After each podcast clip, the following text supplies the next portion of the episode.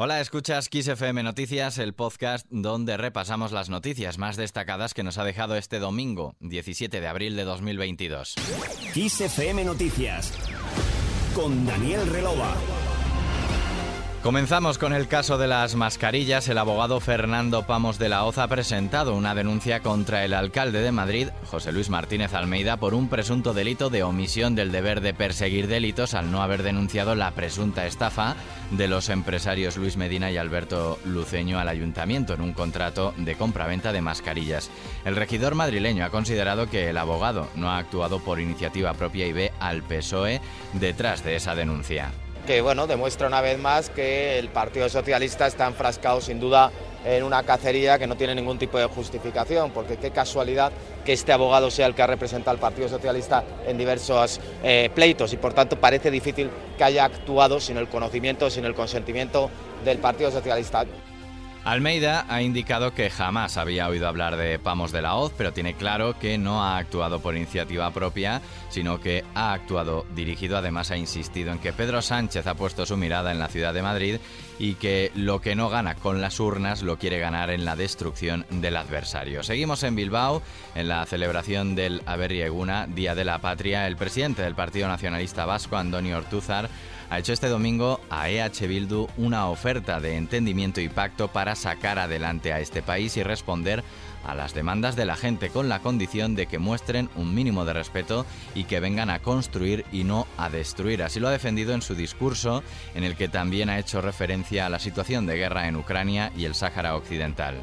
La solidaridad, la solidaridad con ambas, nos hace ponerlas en la primera línea de nuestro discurso hoy, porque creer en una Euskadi libre y justa también nos tiene que hacer querer una Ucrania libre y justa y un Sáhara libre y justo.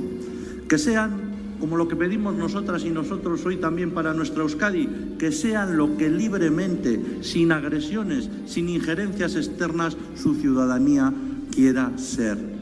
Por su parte, EH Bildu ha vuelto a las calles de Pamplona para conmemorar el Aberri Eguna y abogar por una República Vasca y reivindicar paz, soberanía y democracia. Desde Unión del Pueblo Navarro, su presidente Javier Esparza ha advertido en un comunicado que Navarra nunca va a ser parte de una república vasca, de ningún Estado vasco independiente, Euskal Herria o como quieran llamar a una entidad que nunca ha existido ni existirá. El presidente de UPN considera además que una persona con el pasado criminal y de pertenencia a una banda terrorista como Arnaldo Otegui no puede erigirse, como ha hecho estos días, en Adalid de la democracia y la paz. En el panorama internacional, un misil ruso ha impactado en un local utilizado por la ONG fundada por el chef español José Andrés y ha dejado cuatro heridos en la ciudad de Kharkov, en el este de Ucrania. El presidente del gobierno, Pedro Sánchez, ha contactado con el cocinero tras este ataque y le ha agradecido la inmensa y solidaria labor que desarrolla en ese país a través de la ONG. Por otro lado, el primer ministro de Ucrania, Denis Smychal, ha asegurado que los soldados ucranianos lucharán hasta el final en la sitiada ciudad de Mariupol, por lo que ha descartado la capitulación exigida por Moscú.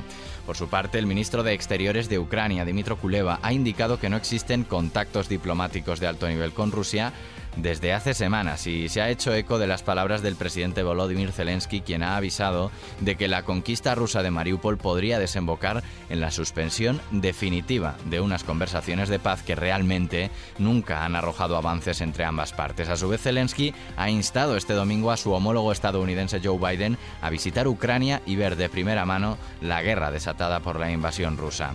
Y por último, de regreso a nuestro país, la jornada ha estado marcada por el regreso de las vacaciones de Semana Santa que ha provocado un tráfico intenso en las carreteras españolas desde primera hora de la tarde. Y terminamos, como siempre, con la noticia musical.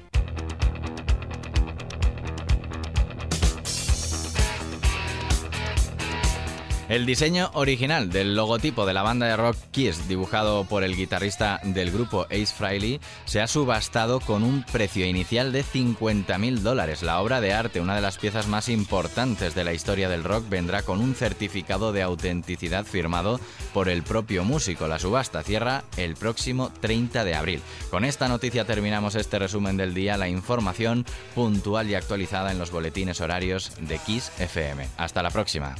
I wanna give it